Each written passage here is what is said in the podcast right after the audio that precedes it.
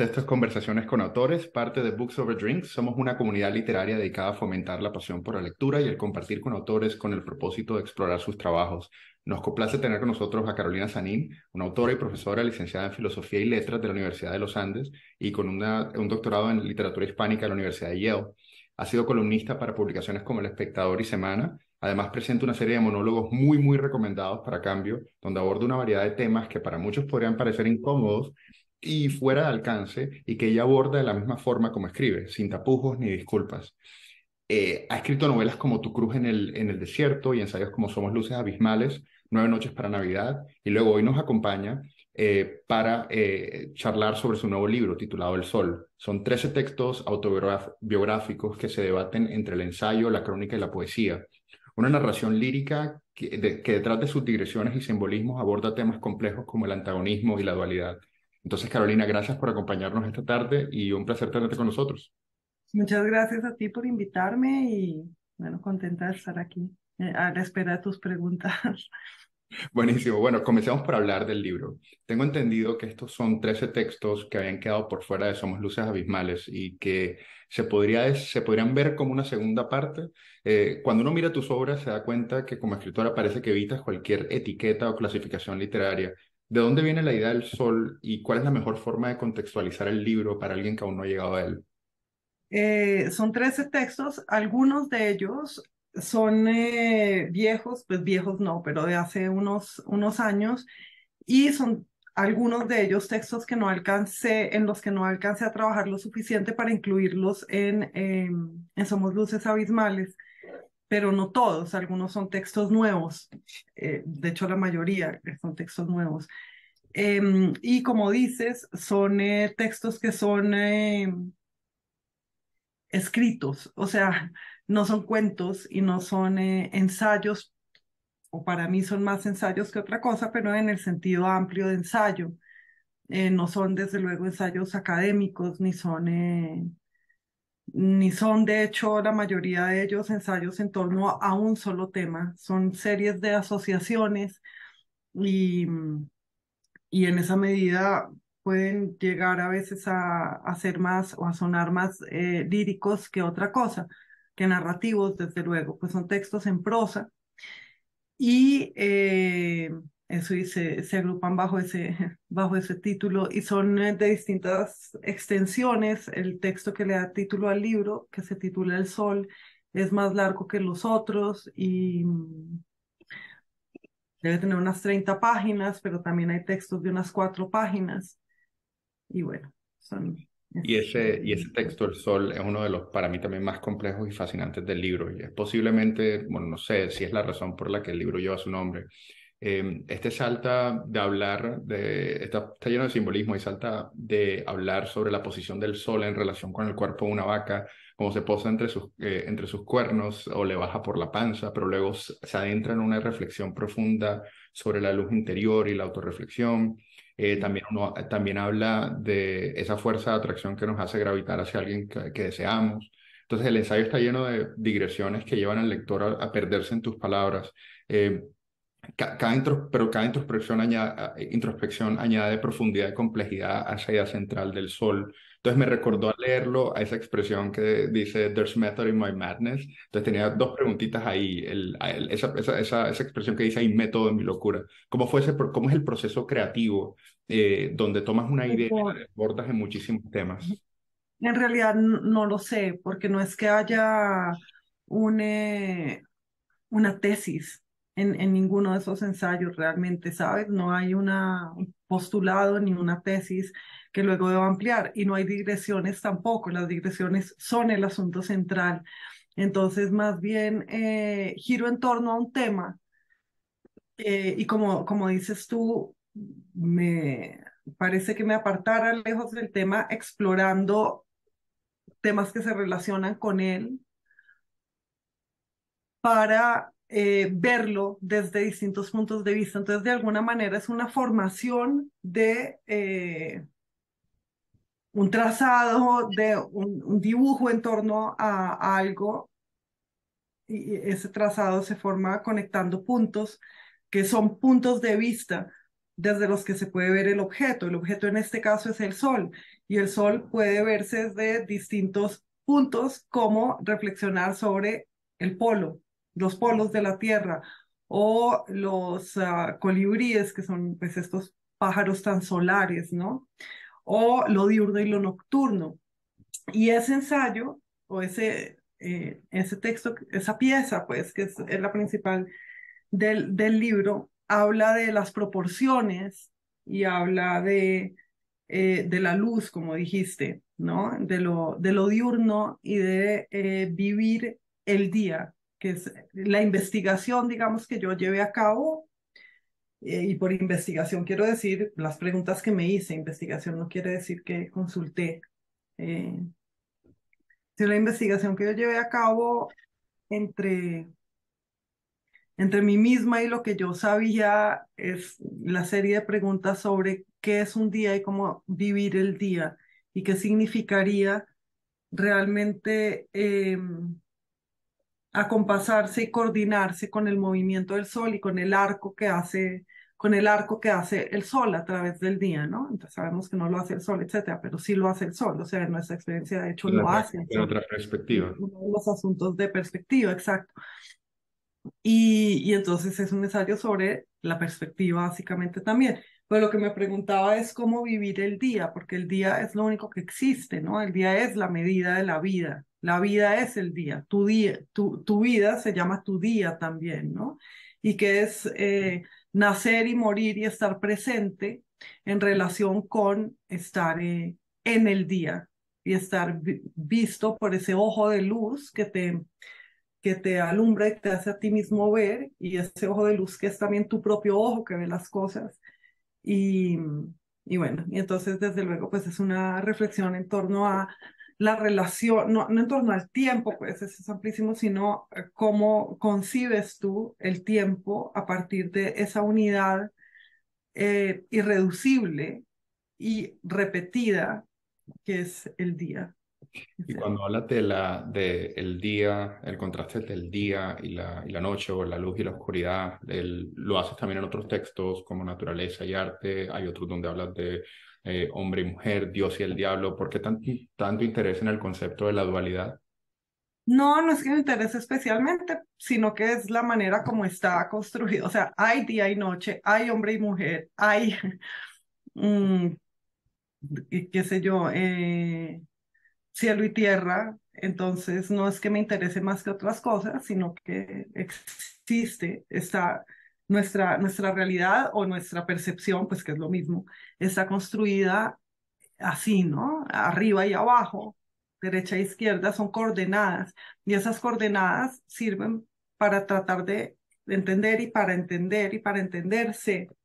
Eh, así que no, no es un interés especial, es simplemente que existe pero justamente, o sea, sirve también para estudiar la distancia que hay entre una cosa y la otra, ¿no? Los, los extremos sirven pues para saber cuál es la distancia que se recorre. Eh, es eso. Y uno de mis textos favoritos del libro fue Naturaleza y Arte. En él se habla del antagonismo como un impulso, te refieres a él como un impulso dominante en la naturaleza. Pareció genial esa idea. Sí, y en, sí, Ah, perdón, empecé. No, no, tranquila, adelante. No, termina, porfa. No, iba a decir que eso, mucho, eso me recordó mucho a, un texto de Christopher Hitchens que leí en algún momento que se llamaba Cartas a un joven disidente, en el que él dice que la libertad consiste en tomar tus propias decisiones y no ser esclavo de las decisiones de otros. Entonces, como te iba a preguntar acerca de cómo influye esta idea del antagonismo en tus obras y en tu vida. Pues eh, en, en, ese texto que se llama Naturaleza y Arte, de hecho antes el libro se iba a llamar Naturaleza y Arte porque para mí es un texto muy importante, es como una declaración de, de intenciones, pero también es una confesión de la propia naturaleza, ¿no? Entonces ahí eh, hablo sobre la naturaleza de ser antagonista. Hay otro texto en el libro que se llama Enterrar al enemigo, en donde también hablo del enemigo público, que es un papel en el que me he encontrado sin, sin, sin desde luego planearlo. Nadie planea hacer eso.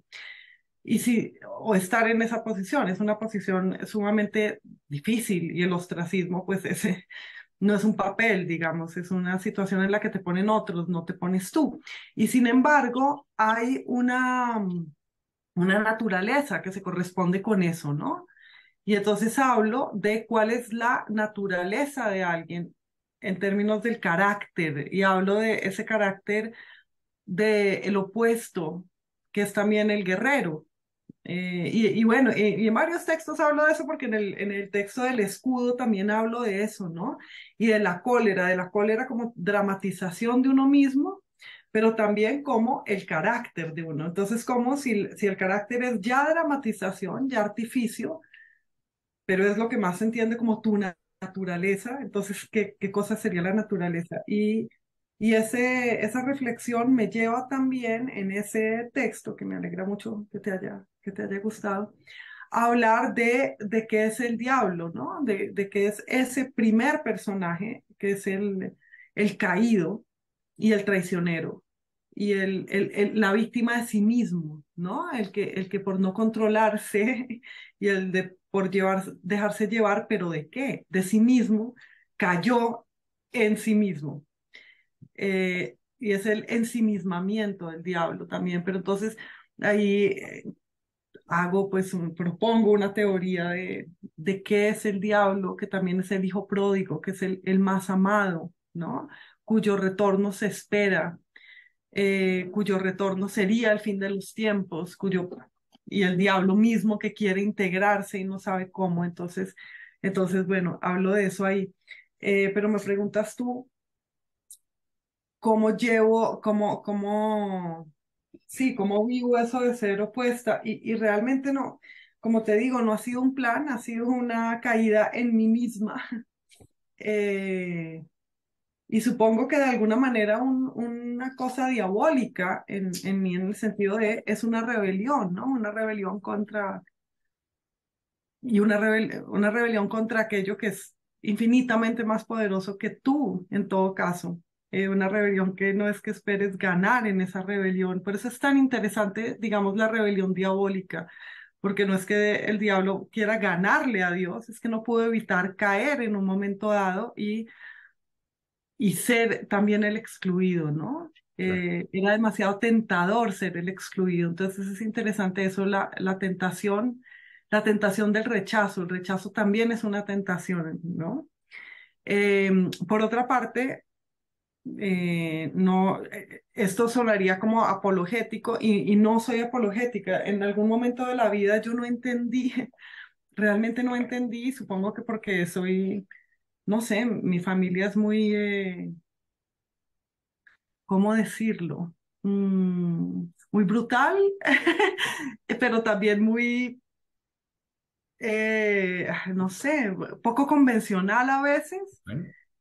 Y yo, de verdad que e, esto va a sonar como una falsa naivete, pero yo no sabía, no supe, por pura ingenuidad auténtica, que uno no podía decir lo que pensaba en general.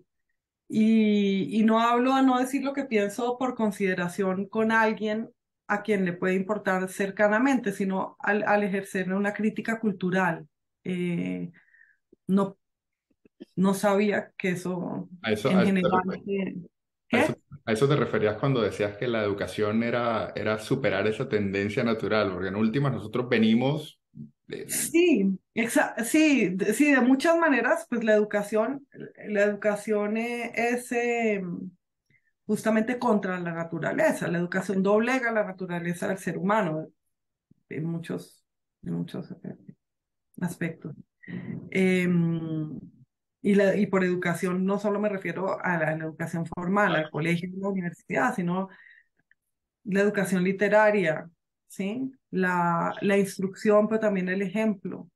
Entonces, ¿cuál era tu verdadera naturaleza? Siempre la naturaleza y la tendencia sería, qué sé yo, a ser opuesto. Pero en fin, luego había derivado, ya estaba hablando de, de cómo ejercer la crítica cultural, ¿no? Cuando te das cuenta de que en, muchas ocasiones, pues no, no sé, hay una apariencia de crítica cultural y en realidad no hay crítica cultural y es imposible, y es imposible, tampoco la ejerzo yo realmente, o sea, si yo dijera todo lo que o si cualquier escritor muchos escritores dijeran todo lo que piensan sobre la literatura que se escribe alrededor de ellos o sobre aquello que tiene que tiene éxito, por ejemplo, ¿no? Sobre, pues no lo hacemos porque el peligro es o amargarse o aislarse o peor, a quedar como un envidioso. Nadie quiere quedar como un envidioso, entonces es algo que realmente no, no hacemos. O sea, vale más que no te devuelvan esa, esa imagen de ti mismo que es tan ingrata y tan patética, ¿no? Y en una de las cosas eh, que vi también en tu libro, que había muchísimas referencias a mitología griega, egipcia, de Aquiles, a Jasón, a Isis, eh, ¿todas esas referencias vienen de un interés personal o simplemente es algo, es lo útil que estos mitos pueden llegar a hacer para explorar temas universales y humanos? Pues yo enseño literatura clásica, enseño a Homero, durante muchísimos años he enseñado la Ilíada de la Odisea y, y tragedia griega y entonces... Eh, sí, me interesa, no me interesa como, no soy especialista en eso, ni en nada realmente, ¿no? Me interesa no para saber de eso, sino para hablar de eso, o sea, para hablar de mí misma o de, la humanidad en tanto que lo, en tanto que lo exploro. Eh, me gustaría saber más de eso, pero pues sé lo que sea al haberlo leído varias veces y sin ser sin ser experta, ni siquiera leo griego realmente, ¿sabes? Entonces, pues... Y escuchando, uno que, quería abordar un poquito el tema del, del, uno de los temas un poquito más complicados en, en, en Colombia, en el mundo que he visto, que es el, eh, Escuchando uno de tus monólogos más recientes, en cambio, mencionaste haber hecho un llamado al debate para aquellos que criticaron eh, algunas de tus posiciones, pero la respuesta siempre ha sido silencio. Eh, eh, y eso me hizo pensar cómo nuestra sociedad ha cambiado pasando de fomentar y celebrar la diversidad de ideas y el debate abierto a celebrar un discurso monolítico de un solo lado. Entonces, ¿qué tanto ves esto en Colombia y cómo se cambia ese paradigma? Totalmente, porque de hecho, Jairo, yo no creo que ni siquiera se celebre el discurso de un solo lado, sino que lo que se celebra es el no discurso, ¿no? Eh, aquello que se resume en la, bueno, la identidad, o sea, decir la afirmación del ser, que ahora es la identidad, que es la, la afirmación del parecer realmente, porque identidad también se refiere a eso. Yo soy como tal cosa, pasó a ser, y eso pasa a ser yo soy tal cosa, eh, es, un, es, una, es una afirmación simple, sin discurso y sin elaboración, ¿no? Entonces, más bien a lo que hay miedo es a la elaboración eh, discursiva que pueda interrogar esas, esas, em, esas identidades y esas políticas y el discurso general y que pueda interrogar el sentimiento general de la, de la víctima, ¿no? Y la definición de, de la víctima. Entonces, eh, sí, creo que es un diálogo que aquí y en muchísimas otras partes está, está proscrito. No, no, bajo el lema los derechos no se discuten, que es muy gracioso, ¿no? Siempre se han discutido los derechos, pero de repente es un lema incontestable sobre algo incontestable también. Y no, los derechos sí se discuten, desde luego. Eh, se deben discutir y las mujeres hemos, y, y lo que han respondido muchísimas feministas a eso, que es las mujeres hemos tenido una y otra vez que discutir nuestros derechos y hemos tenido que luchar para acceder a ellos y hemos tenido que oponernos a un montón de, de eh, real, a la realidad histórica y a la realidad discursiva para acceder a ellos. Pero entonces lo que, te lo que decía es, bajo ese lema de los derechos no se discuten, pues resulta que nos, no se puede hablar de un montón de, de cosas, ¿no? Y en mi caso, y que es pues, la raíz de mi cancelación, es sobre el sexo y, y, el, y el género, o sea, o sobre el sexo simplemente, sobre los derechos basados en el sexo, que es lo que yo defiendo o he defendido. Y ese, ese tema del de la, el fenómeno de la cancelación, eh, ¿qué tanto crees que está, está silenciando, pero también forzando posiciones, sobre todo en figuras públicas, en, en empresas? Eh, entonces quiero hablar un poquito, preguntarte un poquito acerca de tu posición acerca de ese, de ese fenómeno de la cancelación. Pues yo creo que muchísimas personas están eh, afirmando mm, cosas que no, que no, con las que no están de acuerdo o por lo menos no las están discutiendo, pues por miedo justamente al ostracismo, por miedo al castigo social, por miedo a ser expulsado de una tribu, porque cuando eres expulsado de una tribu, no es, no es eh, que seas expulsado de la tribu que cree que soy, es de la tribu cool, ¿sí? De los escritores, de dónde deben estar en realidad los escritores, apoyando, eh, apoyando ciertas causas, o más bien todas las causas, ¿no? Eh, el otro día oía yo una cosa bastante, me pareció bastante tonta. En un, en un podcast le preguntaban a una escritora si a ella le, qué opinaba de, de considerar literatura de mujeres la literatura de eh, personas de hombres transfemeninos. Eh, y entonces decía que es que las mujeres trans eran las que más sufrían, entonces que nos cuesta, pero es que no se trata de eso, se trata de, sí, no se trata de ser buenos o buenas eh, y de ser incluyentes con todo, salvo con el que piensa distinto, que es otra cosa interesante, ¿no?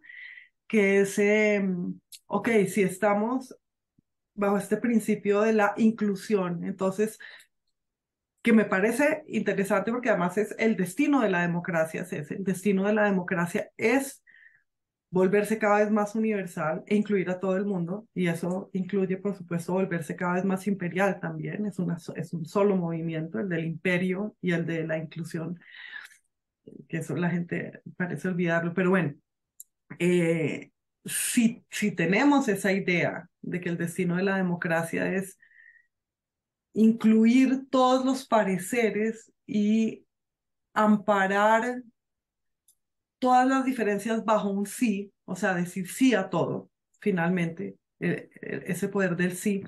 Entonces, también habría que ser totalmente incluyente con las personas que piensan distinto, pero no. Pero entonces se trata de que todos los derechos se defienden salvo el derecho a la libre expresión, ¿no? Que es muy interesante y a la disidencia de, de opinión. Y como dices tú, no solamente en los medios, no solamente en, la plaza pública, pues, o en el, la política, o en, sino en el, el, trabajo de la gente, en, en la vida privada también casi, ¿no? Y eso me imagino que está causando, una de las cosas que también causa es que el, se crean ese, creo que creo que lo que se llaman las cámaras de eco, que es que donde, donde te asocias a personas únicamente que comparten una perspectiva ideológica afín a la tuya. Entonces ya se crean, se comienzan a crear todas esas diferentes cámaras de eco con personas que tengan perspectivas eh, similares a la tuya. Y entonces también hay estos grupos, ¿no? Entonces, como te decía, si tú ya no puedes estar en el grupo de personas que te caen bien porque defienden, qué sé yo, los derechos humanos y son como tú antirracistas y son tal porque estás cuestionando la identidad de género, entonces te tienes que poner supuestamente en qué otro grupo, en el de la derecha, en el de la ultraderecha, en, con gente me parece interesante. que no tiene nada que ver, ¿sabes?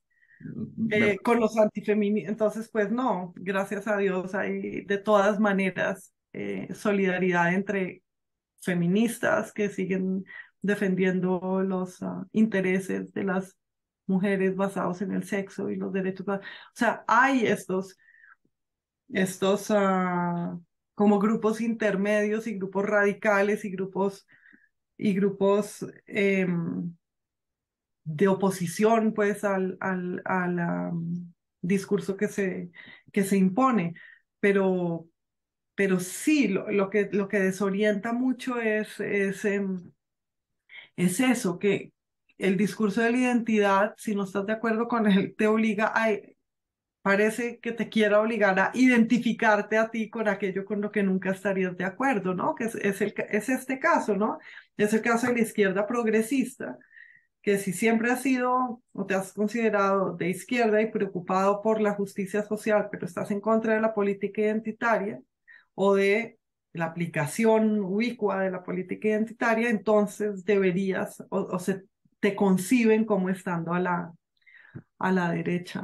En, en el mismo monólogo decías que a ti te han criticado antes por ser de izquierdista eh, y ahora te critican por ser eh, derechista. Y entonces es, es, como si esperan que lo que tú estás diciendo, que, que adoptes una posición que sea monolítica, que sea unidimensional. Si... Y de paquetes, ¿no? Entonces, si estás en la, si, si, si te has considerado socialista, que es un término que de hecho prefiero usar que, de, que izquierdista, porque izquierdista ya ni sé qué es, pues es esta cosa fluida de, pues la izquierda posmoderna es una cosa muy distinta del socialismo y tal vez me simpatizaría yo más con el socialismo que con esta, que con la izquierda de hoy, ¿no? Pero bueno, si en el pasado has dicho ser eso, entonces se supone que has debido progresar con la misma izquierda y preocuparte por una serie de apariencias que en realidad no te preocupan. Y, y eso, y, y, efectivamente pues con la derecha no, es, no estaba ni estoy. Entonces yo no sé, he terminado por describirme como, o, por pensar que me puedo describir como una conservadora. Y soy, creo, una conservadora. Ayer hablaba con un amigo escritor y decía eh, que cuanto más mayor me he hecho, he perdido el miedo a, y a mí me he vuelto conservadora y que lo, lo, lo difícil de eh, calificarte a ti mismo como conservadora es que no hay alegría en, el conservatismo, porque justamente el conservador o la conservadora quiere conservar algo que se está perdiendo, es melancólico ser conservador. No hay esta cosa destructora de la juventud porque la destrucción, y mira que esto es interesante, contrario a, a lo que como que naturalmente uno pensaría, la destrucción conlleva mucha esperanza, ¿no? Porque justamente, eh, y en cambio la actitud conservadora no es esperanzada, que es justamente lo que había, en mi caso, el humanismo, ¿no? Eh, porque no tengo espera, la esperanza de que lo otro sea mejor. Entonces, eh, aceptar, el conservatismo y, definirte así conlleva tristeza. Aceptar también una tristeza, ¿no? Que vamos, estoy, estoy en, esa, en ese proceso, supongo. Bueno, y volviendo al tema de, de, de los de tus libros, y para finalizar, eh, quería, bueno, escuché eh, en alguna entrevista que te has reencontrado con la, con la escritura a mano y que lo has incorporado como parte de tu proceso creativo. Eh, quería que me hablaras un poquito de, de eso. Bueno, pues escribo bastante a mano, sobre todo últimamente porque estoy escribiendo poco en estos meses desde que publiqué el libro. Espero pronto escribir más. Pero tomo nota, tomo muchas notas a mano y, y ese es un consuelo. Yo creo que otra de las cosas que me he dado cuenta recientemente es que todos los consuelos vienen del cuerpo en realidad, o sea, todos los autocastigos y la zozobra viene de, de la mente y los consuelos vienen del cuerpo. Entonces, esta manera de escribir sin que, real, sin que muchas cosas las vuelva a leer, son cosas perdidas, pero eh, la reincorporación de la escritura al cuerpo, ¿sí? Hay, un pleonasmo ahí, o la, la, integración de lo escrito con la actividad física de escribir, creo que, creo que está resultando, no sé, eh, terapéutico o por lo menos o bonito, pues ves que estás haciendo unos trazos y que los hace tu cuerpo y que y también distanciarse un poco del computador, que es tan enemigo en tantos, en tantos sentidos, se ha vuelto tan enemigo, ¿no? Entonces también sustraerte a, a ese imperio de la pantalla. Eh, estaba, estaba escuchando hace poquito, creo que un estudio decía que nosotros pasábamos más o menos como 10 horas frente a un computador durante el día. Eh, en, promedio. Pero, pero me pareció interesantísimo eso que decías, porque en la, en la, en la entrevista que escuché hablabas de cómo te gustaba jugar con hasta el tipo de letra, la estructura de la, la organización en las páginas. Me pareció bastante interesante también porque no es algo que se escucha mucho en, día, en, este, en, en el día de hoy. Sí, sí, sí, y es algo que quiero hacer más. Pero no sé, lo que no sé, Jairo, es cómo en el momento en que quiera publicar aquello en lo que haya estado trabajando a mano, cómo se va a reflejar esa letra manuscrita y esas hojas manuscritas y ese dibujo de las palabras en lo otro, ¿no? No sé, no sé cómo va a ser el recorrido, por así ¿No? Es tremendo challenge. Eh, sí, no te contaré. Bueno, eh, esperamos que este libro le, le, guste tanto como nosotros. El libro se llama El Sol, escrito por Carolina Sanín. Vamos a compartir un enlace para, para que conozcan un poco más acerca de ella, acerca del libro y puedan adquirir su copia. Eh, Carolina, fue un placer hablar ah, contigo acerca del libro y esperamos tenerte de regreso en otra ocasión. Para mí también fue un gran placer y, y sí, ojalá se repita.